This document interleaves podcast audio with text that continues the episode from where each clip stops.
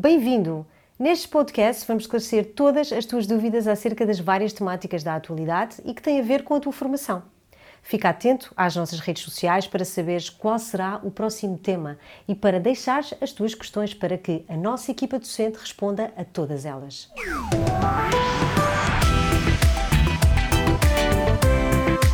Master D Podcasts.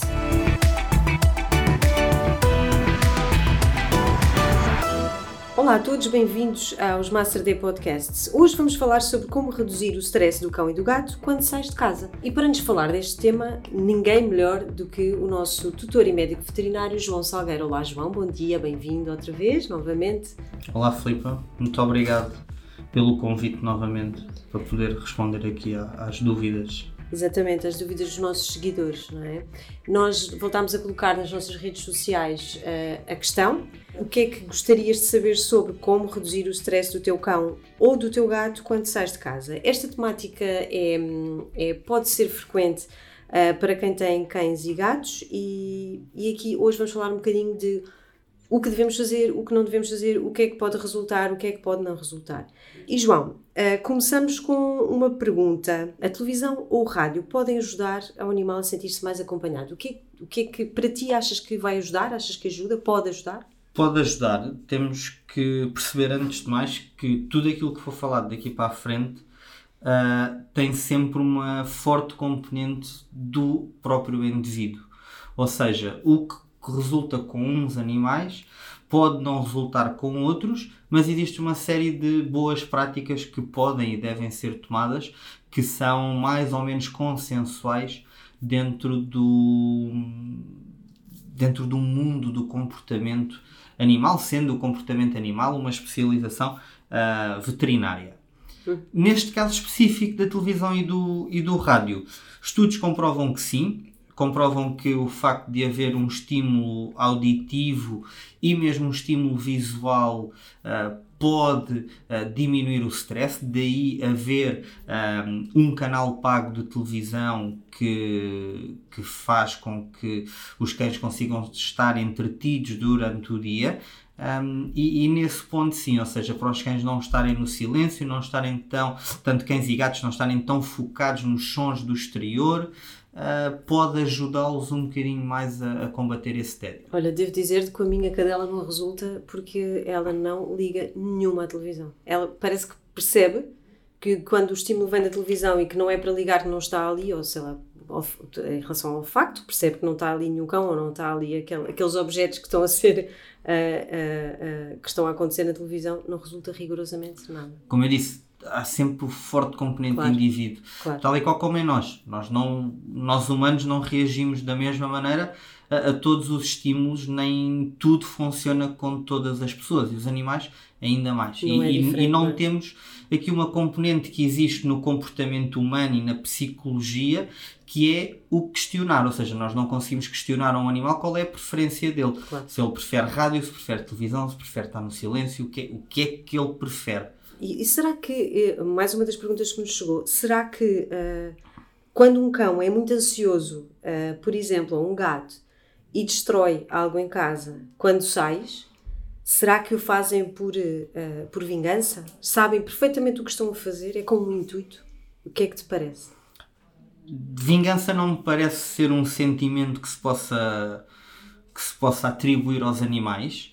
Acho que pode ser um reflexo de tédio pode ser uh, um reflexo ao stress uh, imposto pela saída, uh, imposto por uma patologia comportamental que existe, que é a ansiedade por separação, ou seja, os animais ficam ansiosos porque pensam que vão ficar sozinhos, ou mesmo quando ficam sozinhos, muitas vezes por traumas por, causados por desmames um, precoces, ou seja, cães e gatos que foram uh, desmamados precocemente, então têm esse apego uh, maior aos seus donos. Exato. Então há uma série de, de situações que eles podem fazer. Pode passar pela marcação de território, pela vocalização, pela destruição, pela anorexia, ou seja, podem deixar de comer e beber durante todo o dia. Uh, existe muito, por exemplo, em animais que vão para hotéis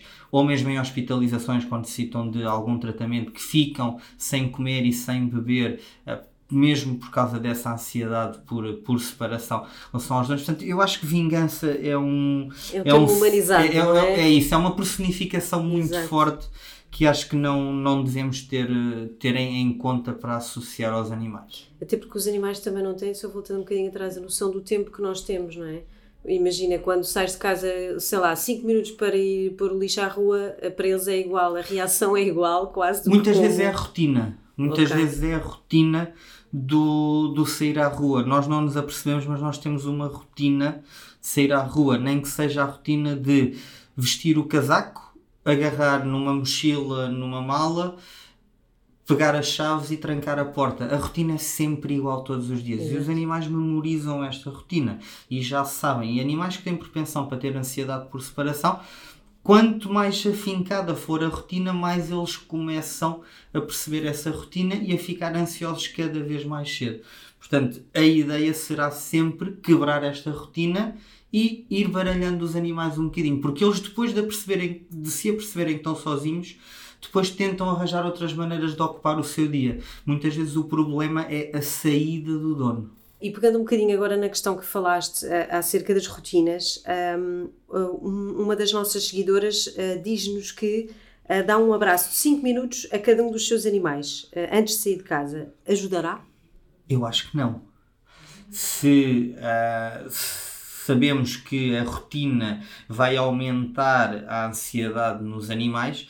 Uh, se cada vez que os animais receberem um abraço é porque o dono se vai embora, vão associar o abraço ao estímulo da solidão. Já estão a ter o aviso que vou estão a ter um abraçar porque vou sair. Vão, ficar, vão, vão sair. Portanto, todas essas ações que nós fazemos achando que estamos a melhorar um bocadinho a nossa vivência com, com os animais, a, a despedir-nos dele, deles e tudo mais, a maior parte das vezes estamos a, a, causar mais ansiedade e estamos a provocar com que, como eu já tinha dito, esse estímulo do abraço, do dizer adeus, do até já, o dono já volta, seja o que for, o animal vai associar isso como um estímulo negativo e não como algo positivo. Porque ele não pensa, ou seja, ele não percebe aquilo que nós estamos a dizer. Ele percebe que aquela ação e aquele estímulo vai dar uma resposta e a resposta vai ser o animal ficar sozinho. Portanto, o ideal é sempre tentar alterar a rotina, não ter uma rotina demarcada para sair uh, de casa e ignorar ao máximo o animal a quando da saída de casa e a quando da chegada à casa também. No mundo animal isto não acontece. Mesmo, mesmo na vida selvagem, a quando do desmame natural, nas espécies que o fazem, o que acontece, a mãe abandona as crias. Prepara as crias para a sua vida adolescente e abandona as crias. Não se vai despedir delas, não há um adeus, não há nada. De um momento para o outro, desapareceu aquela figura maternal. E portanto haverá, uh, uh, se calhar, brinquedos que, ou, ou, outro tipo de objetos que possamos comprar uh, e possamos adquirir para deixar com os animais, por exemplo. Conheces já, tens conhecimento de algum. Existem alguns tipos de brinquedos, não vou estar a, a, referir marcas, mas existem brinquedos que. Que se podem colocar biscoitos lá dentro, que se vão, ou seja, à medida que eles vão brincando, vão soltando biscoitos, uns mais rapidamente que outros, os animais podem ficar entretidos. Hoje em dia já há gadgets também que uh, não só permitem a interação por vídeo e som com o animal e dono, como também o dono pode uh, libertar comida ou biscoitos estando a interagir com o animal. Existem todos os outros Funciona brinquedos. para cães e gatos, certo? Funciona para cães e gatos. Uhum. Depois existem coisas específicas para cães, coisas específicas para gatos. Claro. Para gatos, depois existe mais aquelas as torres, os arranhadores, ter passagens aéreas. E já que falamos em gadgets, um, qual é a tua opinião em relação às câmaras de vigilância dos animais? Hoje em dia uh, há muita gente que, que já tem, optou por, por ter câmaras de vigilância. Será para vigiar os animais no, no, no seu mais básico sentido, ou seja, perceber se os animais estão bem, será para os donos se sentirem melhor porque os deixaram, Como é que tu vês este tipo de, de gadget? Eu vejo isso mais uma vez como uma personificação uh, do animal. E vem um bocadinho dos intercomunicadores com as crianças, com os bebés, que servem muito para perceber uh, se está a haver algum problema de saúde naquele momento com o bebê, se acordou, se deixou de respirar, seja o que for, e passou-se isso para os animais, sendo que nos animais não é utilizado para isso, é só utilizado para ver. Em alguns casos, a interação animal-dono pode resultar, mas estamos a falar de ecrãs muito específicos, que consigam garantir que a visão do cão consiga uh, ver a imagem do dono, o que não é garantido, e colunas também bastante específicas que consigam garantir uma não distorção da voz. Mas isto baralha um bocadinho o animal. Se tu Pode imagina, tu um... falas, o animal não sente o teu cheiro, quer dizer, sente o teu cheiro que não mudou, que é o teu cheiro que está em casa. Mas isto baralha, digo eu. Eu, eu, eu próprio já fiz esse teste com as câmaras de videovigilância da minha casa uh, em estar no intercomunicador a falar com as minhas cadelas e notei que aquilo causou um bocadinho mais de ansiedade, porque elas ouviram o som, não sabem muito bem de onde é que está a vir e ficam um bocadinho baralhadas no espaço à procura uh, de onde é que virá aquela voz. Exatamente. Não consigo perceber se conseguem associar essa voz que ouviram, esse som que ouviram à minha voz ou não. Portanto, Portanto, pode ter aqui um efeito inverso, não é? Ter cuidado pode ter um isto. efeito inverso. Acho que é mais para os donos. Acho que tudo aquilo que nós possamos ajudar, que vai ajudar diretamente o dono, é só para o dono, porque para o animal não, não vai ter assim grande efeito. E achas que a companhia de outro animal ajuda a diminuir o stress? Ou seja, falavas que tens duas cadelas, portanto fazem no fundo companhia uma à outra. Será que ajuda também a reduzir esse stress, essa, essa ansiedade por separação? Sim, uh, os, os, animais e os animais domésticos, uh, cães e gatos, não são animais solitários. São animais que estão habituados a viver em, em conjunto. E então, se conseguirmos uma companhia, eles conseguem fazer companhia um, um ao outro. Portanto, como é visto, vai depender, lá está, de indivíduo para indivíduo. Um cão que sempre esteve habituado a ter uma companhia deste cachorro vai querer continuar a ter essa companhia, mesmo que o elemento mais velho morra, substituir esse elemento por um mais novo para continuar a fazer companhia. A mesma coisa com os gatos, sendo que os gatos, na maior parte das vezes, é um animal que vive mais solitário. Portanto, é um animal que consegue conviver mais sozinho, sozinho.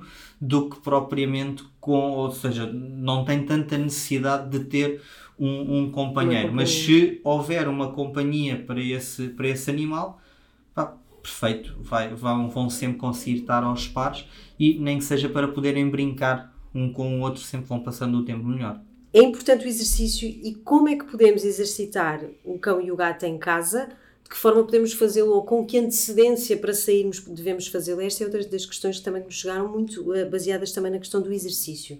O que é que te, da tua experiência, o que é que tu aconselhas?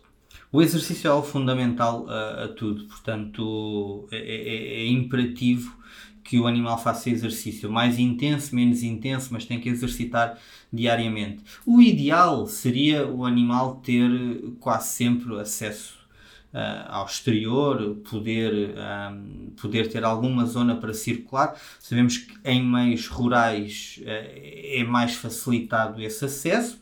Aquilo que eu, que eu aconselho é a realização de três passeios por dia, seja de manhã, à hora de almoço e, e, e à noite, uh, para que tanto o stress diminua como o animal consiga fazer as suas, as suas necessidades e vai exercitando um bocadinho. Como é óbvio, a maior parte das pessoas não tem, não tem tempo para o fazer, portanto, não tendo tempo para o fazer fica um bocadinho mais complicado. Para isso existem vários serviços de dog walking, de pet sitting, que conseguem ajudar um bocadinho nesta, nesta situação, principalmente nos passeios a meio do dia, quando as pessoas, muitas delas não vão a casa almoçar, se forem a casa almoçar não têm tempo para o passeio, então aqui o dog walking ajuda um bocadinho a, a diminuir. Olha, o que eu tento, e já que não tenho esse tempo também para passear uh, tantas vezes, é uh, tenho aqueles ossos ou umas bolas e vou dou a cheirar a minha cadela, vou esconder e depois ela vai à procura dentro de casa. Faço isso durante uma meia hora, durante o tempo que ela lhe apetecer e aí ela fica, principalmente quando chega a casa. É, é, é, interessante porque quando chega a casa é quando ela quer eh, fazer isso, porque precisa de atenção, é um, é um bocadinho quase como as crianças, não é? Sim, mas isso, isso funciona em alguns sítios, noutros não. Lá pois está, ter um cão dizias, a correr dentro de casa, a maior parte das vezes para os vizinhos não é agradável, portanto, lá está, tem que se adaptar cada situação Exatamente. à realidade, com outros animais não funciona, claro. portanto claro. É, há que adaptar sempre, tem que se é? adaptar às, às, realidades. Eu por acaso tenho sorte porque a minha cadela não é demasiado estressada, até porque desde muito pequena está habituada a, a, estar sozinha e sempre fizemos esse treino que é, que é giro, mas é como tu dizes, efetivamente isso terá sempre a ver com as características do próprio animal e da forma como também é, é educado. Há alguma dica uh, importante que, tenhamos, que não tenhamos falado, que, que achas que é importante reforçar? Alguma situação que, que consideras uh, importante? Acho que, como eu disse inicialmente, o comportamento é uma especialidade veterinária. Uh, como tal, todas as alterações comportamentais devem ser vistas como, como um problema de saúde e paralelo à saúde. e como tal, tudo aquilo que ceda a competência do dono em conseguir resolver um animal que destroa muito a casa, um animal que vocalize muito durante o dia, um animal que tenha problemas de comportamento de agressividade para com outros animais. E tudo, devem sempre procurar a ajuda de um, de um médico veterinário uh, especialista em comportamento. comportamento. É muito importante não ser um veterinário generalista, porque muitas vezes, uh, lá está, um, um, especialista em comportamento vai perceber muito mais de comportamento do que eu, portanto, logo aí consegue dar uma ajuda Fazer muito mais, mais é? assertiva. Um, ou então mesmo a ajuda de treinadores uh, certificados e especializados para que, para que se consiga dar, dar uma, uma resposta ao, ao problema o do animal. O mais adequado possível, não é? Aqui, em termos de dica, foi aquilo que falámos aqui, aqui hoje, ou seja, uh, tentar que as rotinas não sejam sempre, sempre as mesmas, tentar exercitar o animal, ter o animal o mais ocupado uh, possível e o ideal seria os tais três passeios diários no caso dos cães. O que não pode uh, arranja uma passadeira em casa e põe o cão a fazer na passadeira, por Pronto. exemplo. Pode ser uma opção. Pode ser uma opção. João, muito obrigada. Uh, uh, em breve teremos mais uh, temas para falar de certeza absoluta, porque as questões relacionadas com os animais são muito procuradas e, um, e esperamos ver-nos muito, muito, muito em breve. Obrigada, João. Muito obrigado pelo convite. Agradecemos a quem esteve connosco e a quem nos ouviu e em breve teremos mais de Master Day Podcasts. Fiquem atentos e fiquem atentos também às nossas redes sociais para saberem quais as próximas temáticas e para colocarem as vossas questões. Até breve.